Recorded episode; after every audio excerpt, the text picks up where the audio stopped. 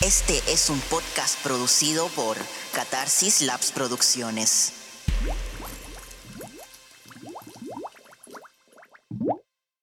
Hola, soy Nina. Y yo, Aran. Bienvenidos, al podcast Volver al pasado. Junto con ustedes nos subimos al DeLorean Para ir al pasado y contar cómo la historia se relaciona con cualquier cosa. actualidad, Trabajo, Excel, estrés, pandemia, sueños, planes. sentimientos. Todo está relacionado. Advertencia, este capítulo está grabado en 8D. Para disfrutar de la experiencia completa, por favor utiliza audífonos. Aran, insisto que el quinto poder del Estado debería ser Contraloría. Siempre te lo digo, pero de verdad lo creo. Ahora vamos a escribir una nueva constitución y no hay la forma en la poder decirle a algún constituyente elegido que se le ocurra poner como quinto poder del Estado a la Contraloría. Ay, Nina, ¿en serio? ¿De nuevo con esta discusión? Tú sabes que no creo que puedas poner como otro poder del Estado a un organismo que fiscaliza. Es imposible, es como improbable hacer eso. Pero si ellos ya lo hacen, mantienen el orden dentro de la administración del Estado y su actuar básicamente es otro poder. Pero Nina, fíjate que en solo Latinoamérica la mayoría de los casos de corrupción provienen de las Contralorías. O sea, imagínate, puede ser un total despelote aquí en Chile. Es como invitar la corrupción. Como ven, pasa. Pase corrupción, te damos poder. Puedes hacer lo que quieras. Pero yo lo digo como una manera en que pueda hacerse. Sé que se puede. Ya, pero quis custodiet ipsus custodes. ¿Puedes decirlo? ¿A qué te refieres con eso? No estás sacando nada, eh, ganándome en ningún argumento, hablándome en un idioma extraño. Un idioma extraño, Nina, por favor, estudiaste derecho romano, debes saber latín mínimo. ¿Cómo? Por favor. Lo que quise decir es quién vigila a los vigilantes. Es esa la pregunta. O sea, ¿quién vigilaría a Contraloría si le damos ese poder? Ay, a ver, mm, el Ejecutivo, mm, pero no, no podría ser porque estaría influenciado. El Legislativo no puede ser porque ya fiscaliza al Ejecutivo. El Legislativo tampoco podría ser. Em, la gente y la más media, que al final de cuentas es este como cuarto poder eh, virtual casi, podrían ser, pero debería ser elegido por voto popular y entraría en conflicto con el Ejecutivo, así que no, no funcionaría. Hoy es difícil, no veo por dónde. Pero ¿sabes qué? Creo que deberíamos ir al origen de los poderes del Estado para ver si podemos encontrar alguna respuesta a esto. Porque, insisto, no todas las cosas en la historia han sido estáticas. Siempre el progreso implica cambiar algo que nosotros creíamos que no se podía.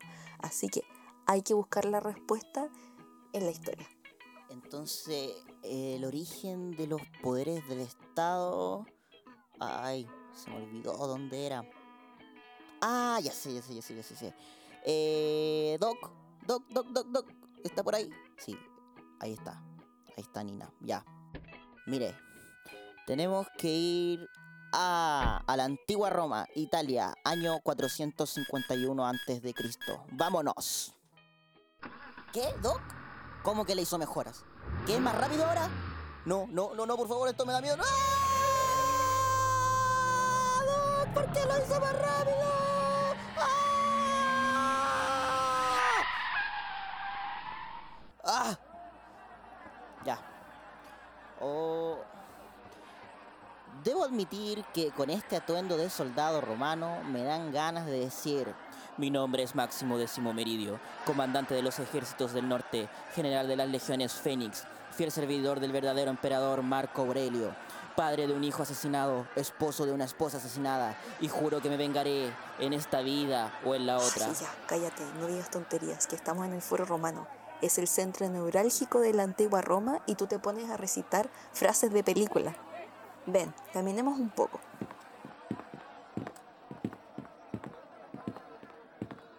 ¿Puedes ver esas tablas? ¿Cuáles tablas, Nina? Aquí hay muchas tablas. Y todo es, de, es blanco mármol. ¿Cuáles tablas? No las veo. Estoy, estoy ciego, acuérdate. Esas, esas que están allá. Ah, esas tablas, sí, sí, sí, sí, las veo. Esas son las 12 tablas. Estas tablas son leyes que son iguales para todos los romanos e instaurándose los tribunos de la plebe.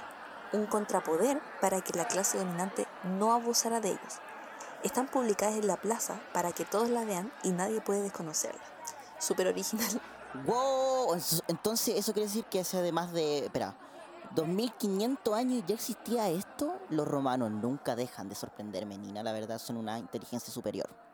Así es. Como puedes ver, estas tablas las tenían donde todos pudieran verlas, para que no se dijera que los patricios usaban a su favor la ignorancia de la plebe sobre el texto de las tablas, porque cualquier persona que quisiera utilizar alguna ley de ellas tendría que simplemente ir a la tabla y decir, amigo, aquí lo dice, no me venga a desconocer lo que le estoy alegando. Ah, entonces es como cuando aquí publican una ley en el diario oficial y una vez ahí ya no puedes alegar ignorancia. Exacto. Volvamos al presente para conversar acerca de esto.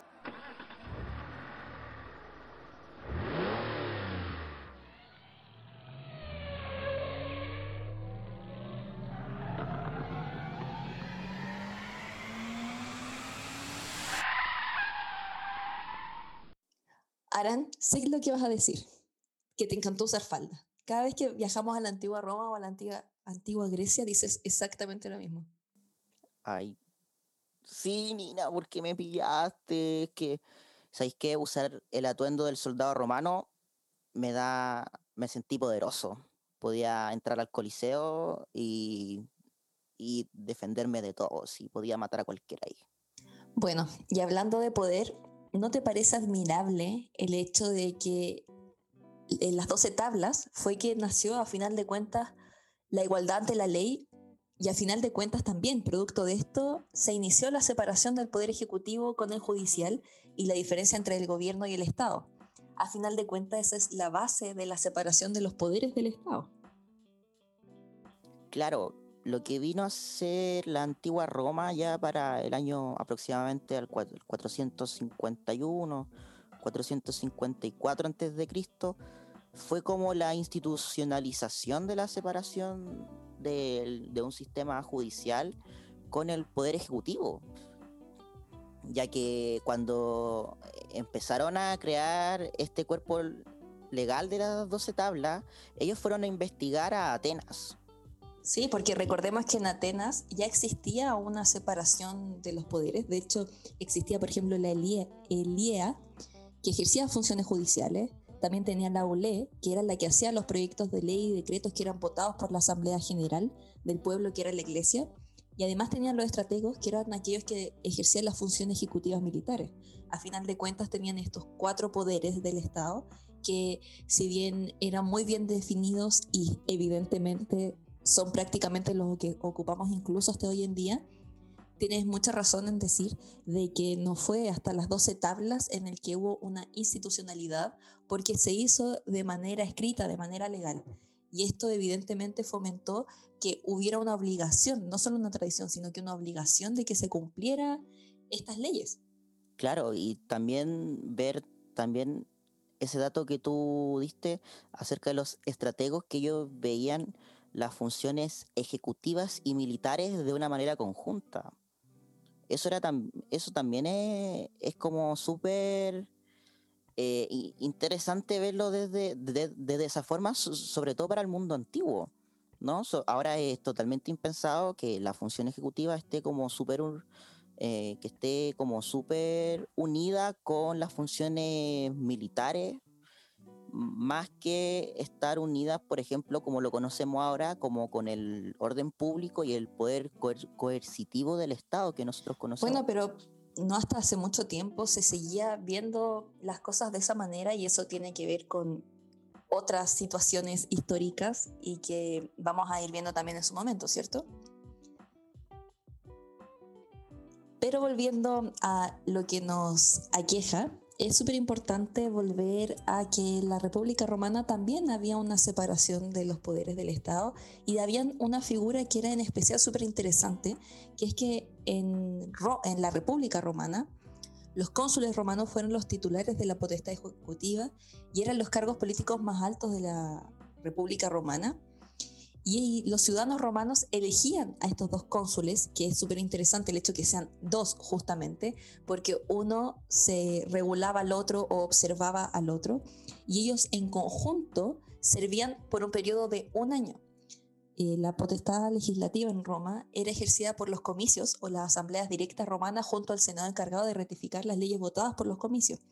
Y esto también es súper interesante porque se fue abriendo de esta forma eh, la política no solo a los patricios, no solo a aquellas personas ricas de, la ciudad romana, sino que también a todos los demás ciudadanos.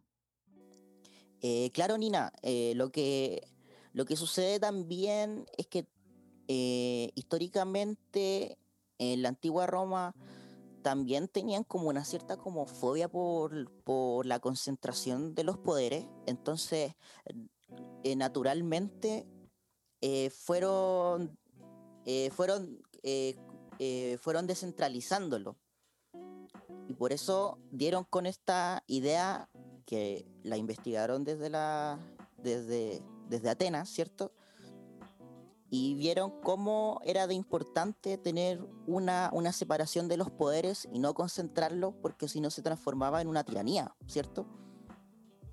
Esto mismo sucede también con con lo importante que es tener los poderes bien separados y que también conversen entre ellos, que se vigilen. Ya, ahora Nina, eh, vamos a hacer una pausa de eh, que, de grabar porque ya hemos grabado mucho, ¿ya? Voy a ir, a, voy a ir al baño y hacerme un sándwich. Dale. Y volvemos. Ya. Nina, ¿puedes quedarte aquí un momento? Es que necesito ir a hacer algo con el doc. Voy y vuelvo. ¿Ya? Espera aquí un rato, por favor. Tengo que hacer algo con el doc. Voy y vuelvo. ¿Ya? Ah, ok, te espero. Pero no te demores mucho que tengo que hacer y me quiero ir pronto.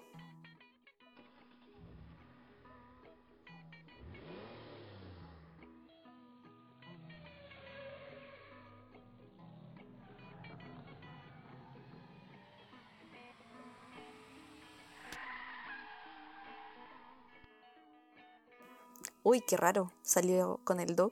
¿Dónde habrá ido? Usualmente ellos no salen tanto. Una deuda con la sociedad más tarde.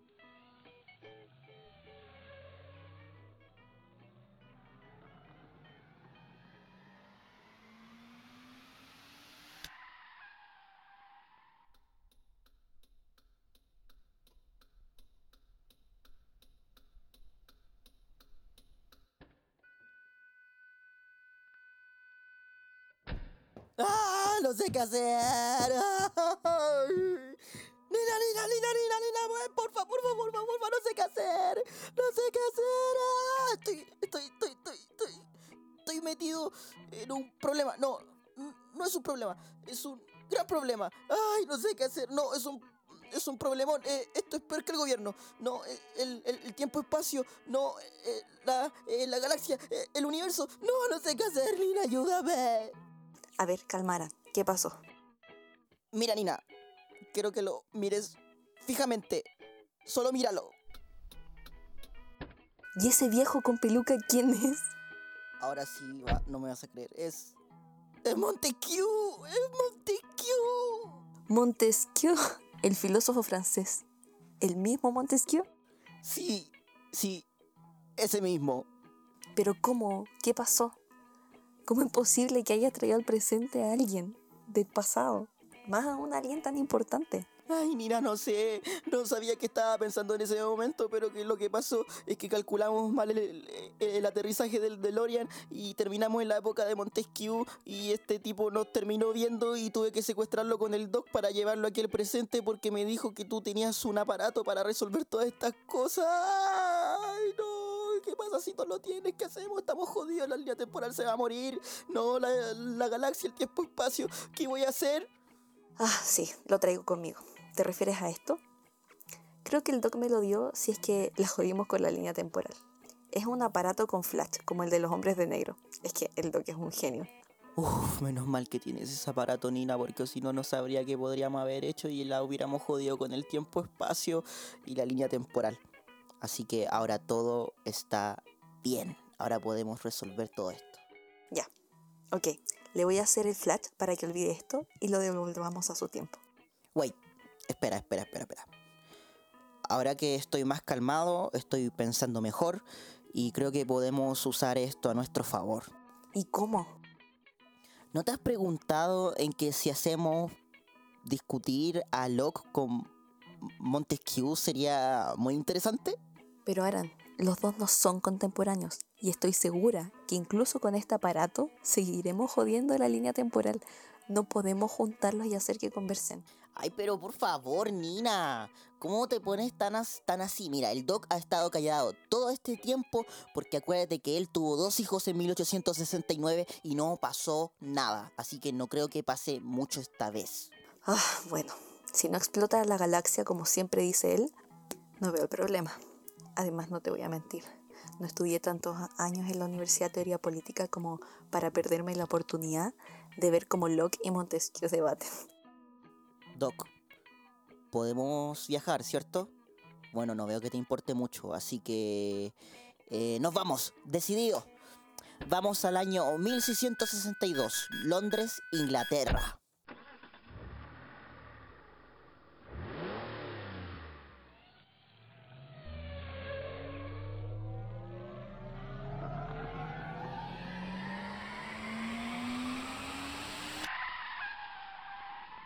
Oye, ¿por qué estos trajes? Nina, pensé que si vamos de negro no sospecharían tanto, además se ven geniales, mira, están buenardos. Bueno, nos vemos geniales con estos trajes al estilo hombres de negro, aunque un poco descontextualizados del lugar en el que estamos ahora.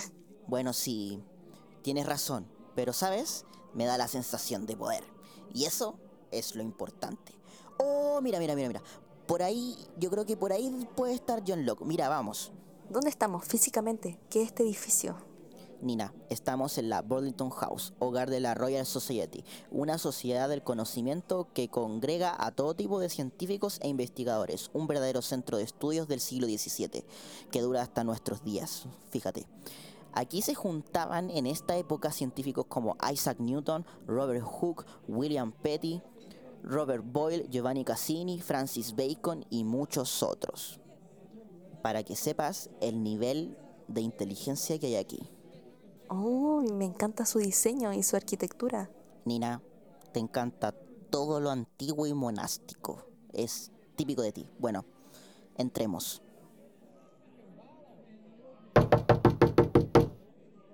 ¿Aló? ¿Se encuentra el señor John Locke? Sí, con él. Ah, ¿es usted? Mira. Oye, Nina, tenemos mucha suerte hoy. ¡Ah! ¡Tome esto! ¡Y tome! ¡Ah! ¡Ah! ¡Ah!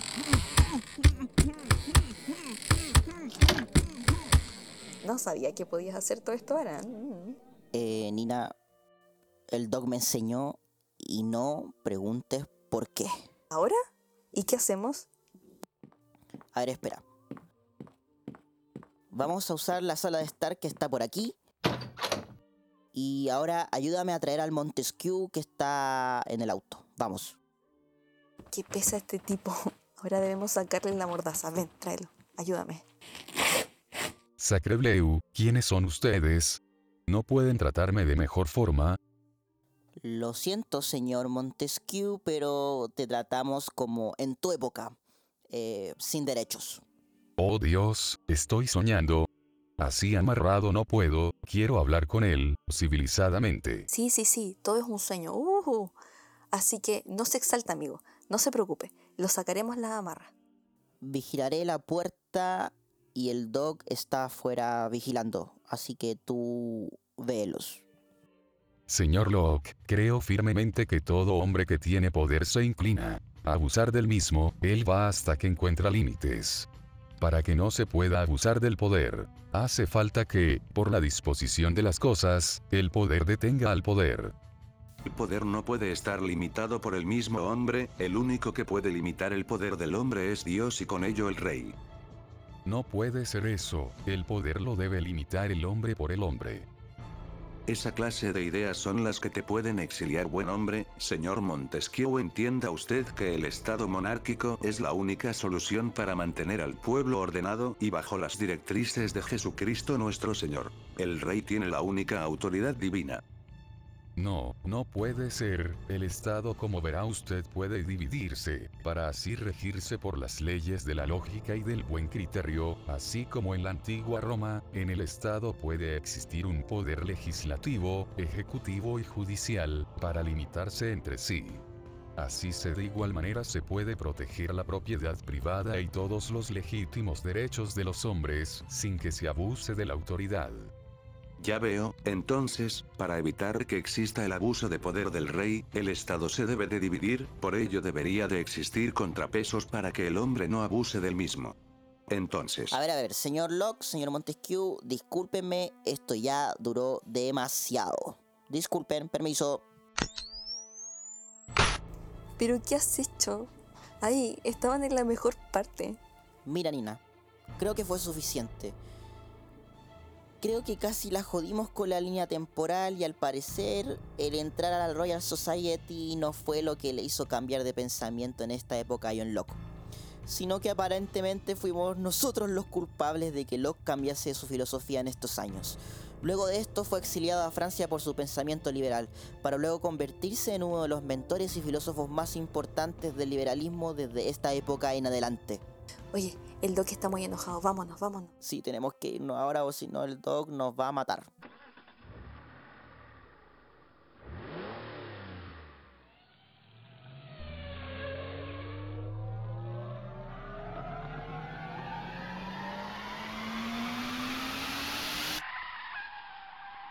Oh, y Nina, casi la jodimos la línea temporal.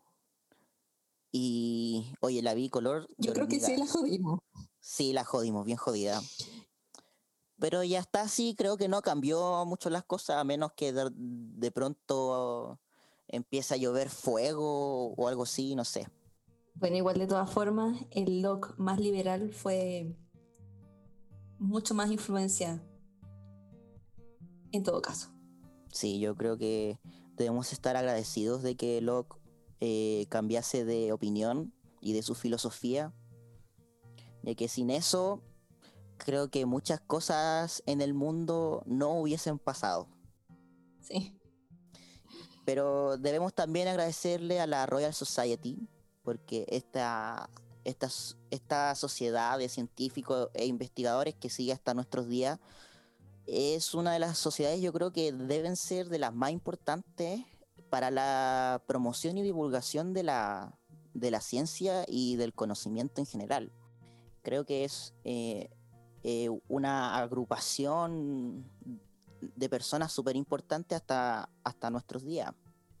Y sobre todo ahora que se está reformando y que está incluso ya está, o sea, hace muchos años, de verdad, pero está incluyendo a muchas mujeres científicas. Antes era, ah, recuerden, era, eh, la ciencia era algo solo, solo de hombres, excepto por algunas excepciones, pero ahora ya la Royal Society está, está incluyendo a muchas más mujeres. De hecho, tienen una presidenta no recuerdo el nombre, pero de hecho fue premio Nobel hace poco.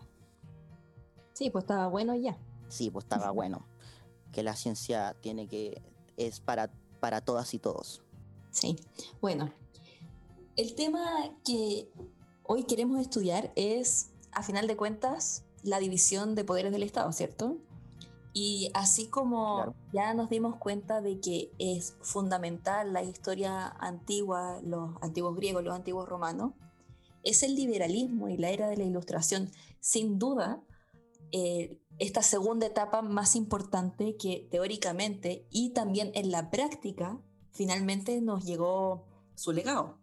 A final de cuentas, es gracias a toda esta teorización en la ilustración que todas las constituciones que se hicieron en las revoluciones y guerras de independencia, que a final de cuentas quedaron plasmadas en estas nuevas constituciones de estos nuevos estados, esta idea fundamental de, de la constitución de un país, de la constitución del estado, que es la división de poderes. Claro, eh, la, o sea, la división de poderes del Estado es importante y como también lo dijo Montesquieu en la, en la dramatización, es para que el hombre no abuse de sí mismo. O sea, para que las personas no, eh, que, eh, eh, que no abusen de sí mismas, para darle un significado más, más moderno, ¿cierto? Y es que es importante que los poderes del Estado estén separados, sí, pero que no existan muros entre ellos, sino que tienen que conversar, tienen que ser eh, lo suficientemente eh, separados, sí, pero libres al mismo tiempo de poder conversar y también poder fiscalizarse entre sí. Esa es la magia de como de todo lo que tiene que ocurrir para para tener después, por así decirlo, como un estado funcional, por así decirlo. Sí, y no es solo por un tema de que al estar las cosas separadas es más fácil funcionar, sino que también es por un tema regulatorio. La división de los poderes del Estado no es solo para que el poder legislativo, por ejemplo, funcione bien, sino que también para que haya una observación, un, una regulación, y a, y a, final de cuentas esta especie como de contrapeso, ¿cierto?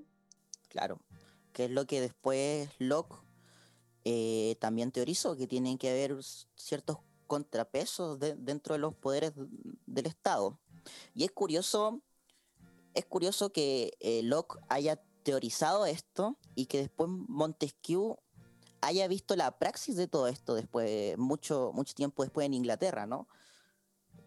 Y es por eso fue como, como bastante anecdótico el, el pensar de que gracias a la Royal, o sea, el pensar y el, el que la Royal Society haya cambiado de parecer, eh, o sea, que la opinión de Locke, que eso es lo que también desencadenó eh, que muchas revoluciones de ahí en adelante. Sí, evidentemente. Bueno, el, los poderes del Estado tienen distintas características. Primero, el que cada poder tiene que ser independiente, ¿cierto? Claro. Que el origen de los poderes está separado, de que ningún miembro del poder Claro. puede simultáneamente ser miembro de otro, y eso también es súper importante porque al final de esa forma no hay intereses No hay influencia. y no hay ningún poder puede impedir la constitución de otro poder. Es decir, son todos, o en teoría al menos, deberían ser todos igualmente importantes. En la práctica vemos cómo, eh, según las distintas formas de establecer los distintos estados, a veces se equilibra de distinta manera. Una segunda característica es la especialización. Evidentemente hay una especialización en cada, en cada poder y, y es importante que, que se cumpla, ¿cierto? Eh, y estas son principalmente las, las dos características que hace que los poderes del Estado se constituyan y en ese sentido la, la discusión que teníamos a- al principio quizás lo hace complejo. Eh, ¿Cómo podemos tener una Contraloría? ¿Quién la, quién la observa?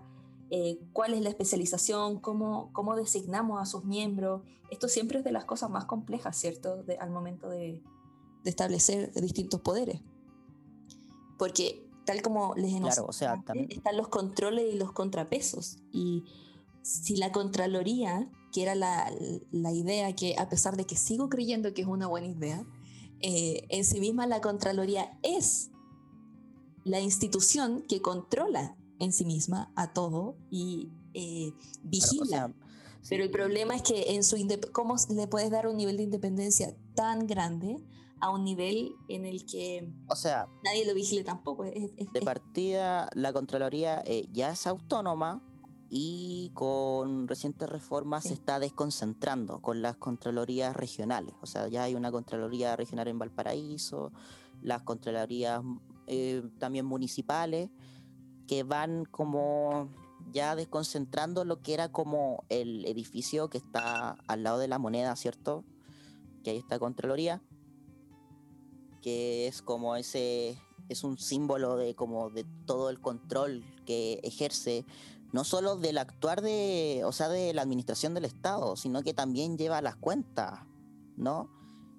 Lleva la contabilidad de la nación, que eso también es muy importante y es lo que también, de lo que más se, eh, de lo que más denuncia recibe, por, por ejemplo, mal uso de recursos, por las licitaciones, por, no sé, por, sobreprecio, etcétera, etcétera, que pueden, que ocurren eh, casi todos los días, casi todos los años en, en en Chile. Y por eso también es súper interesante el primero teorizarla primero como otro poder del Estado, que en realidad viene, Contraloría, ahora que lo pienso mejor, viene a hacer lo que no está haciendo el Poder Legislativo. Sí, de hecho, justamente eso era lo que yo iba a decir.